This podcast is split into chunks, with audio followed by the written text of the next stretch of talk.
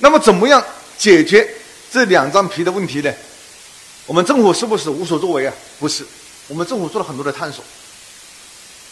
我们呢，大家想想呢，我们的学校、科研院所、政府一直在推动从早期的校企合作，学校、科研院所跟地方的合作、企业的合作、跟地方的合作、校企合作。那实际上呢，就希望呢，能够呢，在这样一个呢。继续孤岛和产业旱地之间搭一座桥梁。后来呢，我们呢在推动产学研结合、产学研创新联盟，还是希望呢能够把产学产业化和这样一个科研院所把他们的这一种呢隔阂啊能够解决。那么我们发现呢，产学研合作，它的这样一种呢，由于呢。产学研，包括官、企方，它的利益利益诉求它是不一样的，因此呢，它的利益的协同，它的这样一种驱动性动力源泉，它不一样，所以呢，它结果呢，还是没有能够很好的解决这样一种的问题。后来呢，我们讲呢，能不能够更加紧密的协同呢？政府呢，又在推动协同创新。协同创新，为了一个很重要的话题，一种共性的技术，拥挤大量的资源，不搞短期的结合，长期的合作，去面向区域发展的重大需求。哎，我们这么做出来以后，结果发现呢，效果还是不好。政府投入了很多的钱来呢推进这样一个协同创新，但是呢，理论的设计、机制的设计都很完善，都很完备，啊，以问题导向。大家呢来无缝的对接，来长期的合作，解决产业重大的需求，解决科学的前沿问题，来推动这种产业的发展。我们的这种设计都很好，但还是没能解决的呢一个最核心的问题。我们这种面向区域的长期的重大发展的重大需求，这种需求实际上是从理论上分析出来的。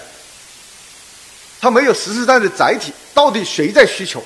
你做出来的成果谁需要？谁去产业化？在这个点这一个问题上面呢，没有很好的设计，没有很好的这样一个考虑。那实际上呢，相当于说呢，我们这种需求是虚化的、虚拟的，它不落实。那这个东西呢，最后呢，这个协同创新的效果也不是很理想。那么现在呢，走到今天，我们突然会发现呢，哎，现在呢。这样一个有一种东西啊，可能呢非常重要，有可能解决技术孤岛和产业旱地的问题，就是称之为呢新型研发机构。我们在现在在这一块啊，做出了很多的成功的案例，比方说深圳的华大基因，深圳的光启研究院，比方说这个清华大学的这样一个深圳研究院，比方说中科院的先进制造院，那这些呢？都是按照这种新型计划、新型研发机构来设计的。他们呢是由多方来构建，构建完了以后，它形成了一个呢，形成了一个新的实体，具有法人资格的这个实体，在市场上能够呢自己去生存，去寻找发展的空间，自己去呢寻找这样一个利益。由于它有创办方是多方，那么通过它的创办方。去呢，把产学研能够拉在一起，创成以后，它是一个独立的实体，去解决国防之间的利益冲突、利益协同。然后呢，这个实体它面向的需求不是虚无的，它必须呢在市场上运作，在市场上生存。那么呢，这个呢，我们称之为呢新型研发机构。那目前呢，国家。这省政府都在大力的推进省新型研发机构的发展，也许啊，未来的解决技术孤岛和产业旱地的这样一个呢双重困境的一个契机，有可能呢在新型研发机构里面呢能够得到解决，能够得到解决。那么呢，应该说我们看到了一点希望，看到一点希望，未来的发展呢，我们还要继续做。那么呢，这个新型研发机构从理论上，它也是。有这样一种存在的理论的支撑的，我们知道啊，在创新价值链理论中间，创新它是一个链条，从前面的知识创新、技术创新、产品创新，到后面的营销服务，这一个完整的价值链。我们发现呢，在这个价值链中间，其中呢就有一个环节，它是呢缺失的，我们称之为呢价值链的断裂。这个创新价值链断裂在哪里呢？我们就说知识创新，在这一块，我们有一个庞大的研究群落来支撑这一块的创新，我们称之为呢知识创新。我们的科研院所就是支撑这一块的这样一个研究群落。在这一个产品创新，同样的，我们也有一个庞大的这样一个商业群落，也就是这是以企业在研发机构为核心所构成的这样一个商业群落，在支撑产品创新。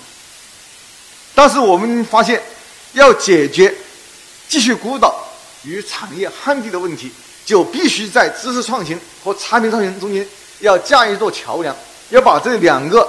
继续孤岛和产业旱地能够连接起来，而连接起来这一块恰好就不够，我们就没有这一个呢这种机构去支撑创新价值链中间的这一个环节。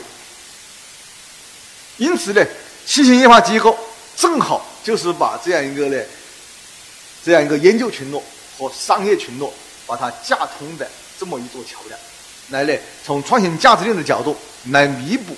创新价值链中间的缺失的这一环，那么呢，这一个环节未来呢，可能呢，成为我们来呢破解双困境的一个呢契机，一个手段。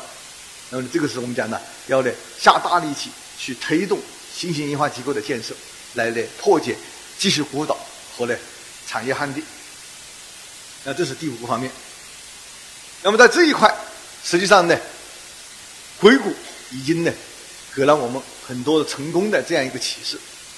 美国的这样一个硅谷，也就斯坦斯坦福大这个斯坦福大学呢，它所在地，在一八八五年的时候，由呢这一个美国加州的州长这个利兰斯坦福创建了这样一个斯坦福大学。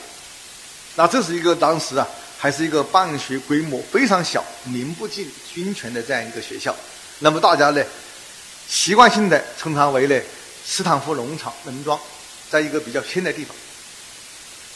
那么后来，在一九五一年的时候，斯坦福大学的叫做有一个教授叫做特尔曼，他在这个大学里面呢，创建了世界上第一个科技园，就是斯坦福研究园。哎，把这个科技园创成以后，我们发现呢，斯坦福的这种大学的这个发展，这样一个大学跟产业的这种对接。大学成果的转化、推动创新的发展这一块呢，发生的非常快。硅谷呢，一直走在全球高科技的前沿。在幺幺年的时候，它集聚了一万多家这样一个的高科技公司，全球的前一百大高高科技公司的总部有百分之三十是设在硅谷，汇集了超过一百万的科研人员。那么，其中，美国科学院的院士有近千人，在硅谷；诺贝尔获得奖者有四世在硅谷上市。那么呢，它是创造的效益。那么呢，它推动这样一个呢，硅谷的这样一个发展，凝聚了通过这样一个大学的这样一个呢大学园的这样一种成果的转化，吸引风风险投资，使得呢风险投资跟这样一个大学园区。跟硅谷的高新技术公司进行良性的合作，成为了双赢的这样一个典范。假如说呢，这个美国的风险投资占了全世界大概总额的一半，而硅谷却占了美国的风险投资的一半，被称之为呢有第二华尔街之称。所以呢，目前呢，和硅谷的这样一个投资公司有三百多家。它的投资额每年用百分之六十的速度在增长，那这个呢是对硅谷的这样一个发展产生了很大的作用。另外呢，硅谷凝聚了一批改变世界梦想的这个创业者。就说，那么这些创业者，比方说大家看看呐，英特尔公司在这个地方产生，催生了集成电路产业的发展。这样一个呢，乔布斯的苹果在这个地方产生，推动了个人产业的这样一个发展。这个呢，我们讲呢，这个 Google 在这里产生，推动了这样一个互联网引擎的这样一个发展。这样一个呢，Facebook Facebook 在这里产生，推动了社交网络、社交网站的这样一个发展。那这些呢？都是由这种改变世界的创业者来呢所创造的这样一种的创业的奇迹，所以硅谷呢可以说啊，为我们今天的这样一个大学怎么样去对接产业，怎么样呢去建立一种新型的这种研发机构，来呢推动大学跟产业的对接，可以说呢是产生了很好的启示的作用那。嗯，第六个方面。第六个方面，我觉得呢，就是要呢构建一种呢创新的生态系统，构建创新的生态系统。那么创新生态系统怎么去构建它？我们要关注什么样的东西呢？我觉得呢有几个方面呢，我们要特别强调的。第一个方面呢，我们国家的广州的这创新驱动的发展有几个基本原则，我们要呢要。要坚持的，第一呢，是呢，政府主导。我们把创新驱动，让它成为一种呢国家的战略，成为一种呢广东省政府的这样一个战略。广东省政府实际上呢，作为省政府的战略层面，它就是两个战略，一个呢就是振兴粤东西北，这是省政府提出的一个战略。第二呢，因为广东啊。这样一个呢，珠三角跟这样一个粤东西北这种发展的差距非常非常的大，因此呢，振兴粤东西北是省政府呢提出的一个很重大的战略。第二个战略战略就是创新驱动战略，这是广东省政府啊作为政府层面全省的层面所推出的两个战略。因此呢，我们今天广州要创新驱动发展，政府主导，这是一定要坚持。但是呢，政府主导并不代表。政府去做企业的事情，这个又错了。因此呢，创新的主体无疑在企业，也是企业它是主体。而第三个方面呢，要人才支撑，人才支撑，它的创新的核心资源是人才，人才支持。然后具体的做法是呢，改革开路，科技先行，最后呢由市场来决定，也就是说呢，要按照市场的规则。来办，要把市场成为呢资源配置的决定性的力量。那这是呢这个方面。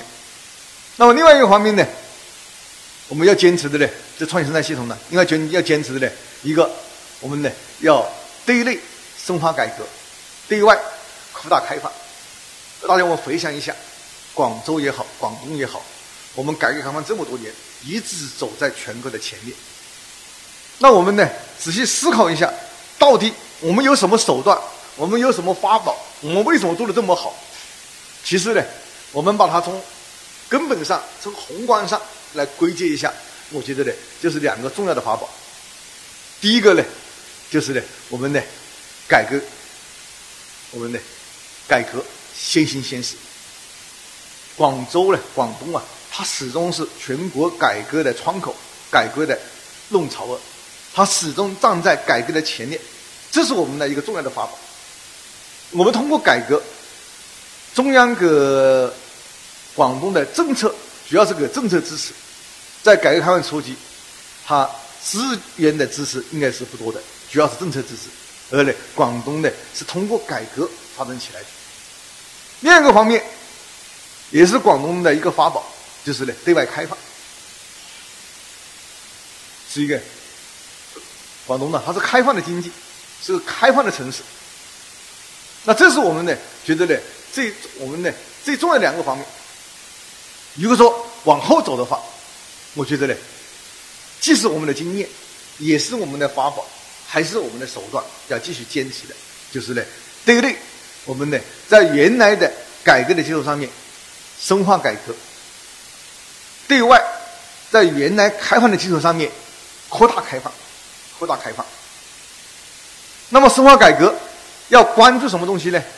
深化改革要关注的就是呢，政府与市场的关系，这是我们呢要特别关注的。我们通常讲呢，调控经济两只手，政府是一个有形的手，市场是无形的手，因此这两个手要用好。因此呢，我们改革的目的就是要把政府和市场的关系要做好。政府该做政府政府的事情，市场该做市场的事情。那么，政府和市场究竟是什么样的关系？政府该做什么？我们呢，这一个珠海，他们呢有一个探索，一个探索。那么，珠海的经验是这样的，他讲的很通俗。珠海的经验呢，他说啊，叫做养鱼先养水。那么，什么是养鱼先养水呢？他说的是，比方说，我一个鱼塘，这个鱼塘里面呢，一只一条鱼死了，那么毫无疑问，那这是这个鱼身体不好，是吧？没有什么关系。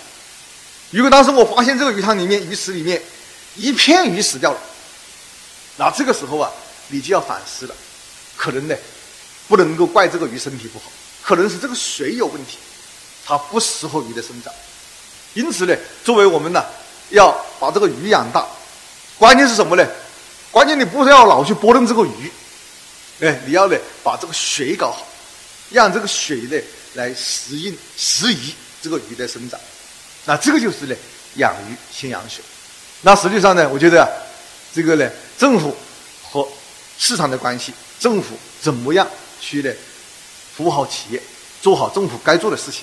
那么呢，我觉得呢养鱼先养水，可能呢。珠海的启示，他们的经验是值得我们借鉴的。另外呢，比方说我们说啊，这个呢，人才支撑，人才支撑，那么呢，东莞他们在创新驱动发展中间，应该说也是做的很好的，因为我们讲呢，东莞当年给我们的这个概念是啊。这个三来一补是吧？全是这样一个呢，前厂后店呢，这个呢，做一些呢很低级的这样一个代工，是这么样发展起来的。但是今天的东莞非常成功的转型，非常成功转型，他们的科技创新在不断的完善，它的创新的生态系统在不断的完善。那么呢，他们呢在创新过程中间非常关注这样一种的人才支撑。他们他们的经验呢，就是说我这个创新呢。他不要靠，不是单一的人才可以做的，不是一种人才去做的，他要呢多路创新大军协同作战。那么多路大军协大多路创新大军协同作战什么含义呢？他说啊，首先我们要有主力军啊，正规军在正面战场迎接敌人，击溃敌人。那么这个主力军，这个正规军，就称是什么呢？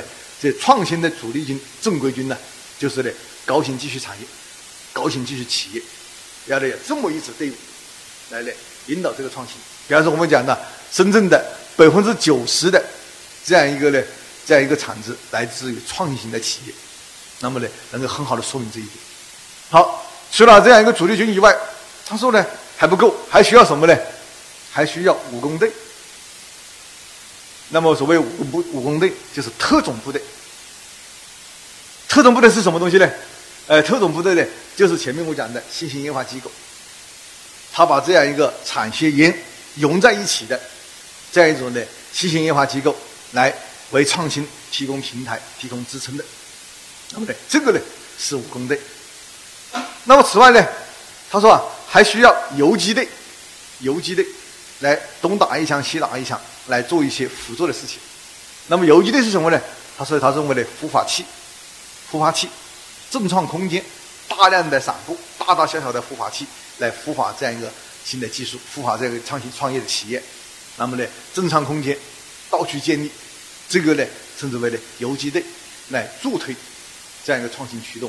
那么第四呢，他说呢还要科技服务企业，他们比喻为呢是新四军。啊这是一呢，一支呢非常重要的力量，呃，科技服务企业。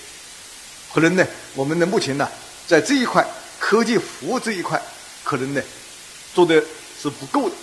可能呢，这一块的力量呢，要不断的强化，这样的话呢，来呢，提供这一种给主力军给这些呢提供强大的这样一种的支撑保障，来，这个呢是东莞的这样一个经验，在人才这一块构建这样一个呢综合的创新大厅，来呢推动区域的发展。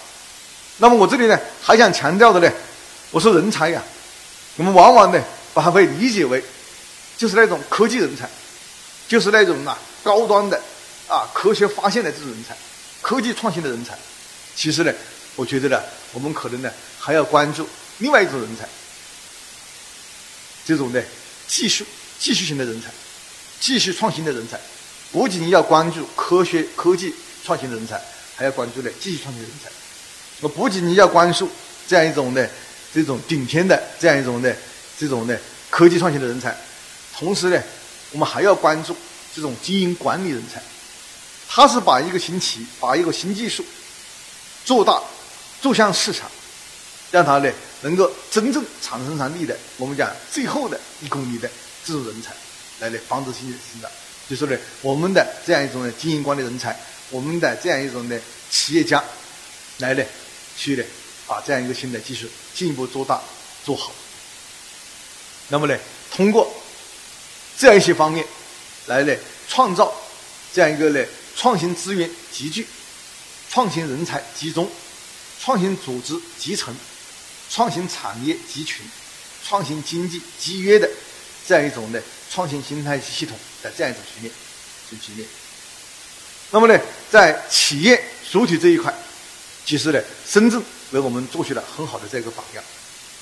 深圳百分之九十的这样一个创新呢，它是来自于企业。的创新资源来自于企业的投资，企业的投入。百分之九十的研发人员，它来自于企业；百分之九十的创新的专利来自于企业；百分之九十的研发机构是呢企业的研发机构；百分之九十的研发投入来自于企业；百分之九十的重大发明来自于呢这样一个企业，一些核心的企业，那么呢？因此，我们讲呢，企业的这样一个主体的这样一个地位呢，我说一定要坚持，一定要呢保持下去。啊，这个呢是的，我们讲创新发展的呢几个非常非常值得关注的这样一个方面。那么呢，最后呢，我们呢这样一个构建这样一个创新生态系统，我觉得这个呢环境、文化、平台、动力。这是我们要抓住的四大的要素，四大要素：环境的要素，这个呢，文化的要素，平台的要素，和动力的要素。那这个呢，是呢，在生态系统供应中间，我们可以说啊，也是它的这样一个呢，四条的在支柱，四条的支柱。那么，特别是在目前。这样一个呢，国家啊，在积极的推进这样一个供汽车改革，在这种背景下面，那我们呢，我们怎么样从需求、从供给的角度来共同共同的关注这样一个呢创新发展中间它出现的问题，它存在的问题，然后呢，为广东的广州的这样一个创新的发展呢，能够呢起到一种助推的这样一个作用。我想今天呢，我就简单的呢。把这样一个呢，是一个广州创新发展，它的这面临的挑战，以及呢存在的问题，那么呢，跟大家这样一个分享一下，那么非常感谢啊，谢谢啊。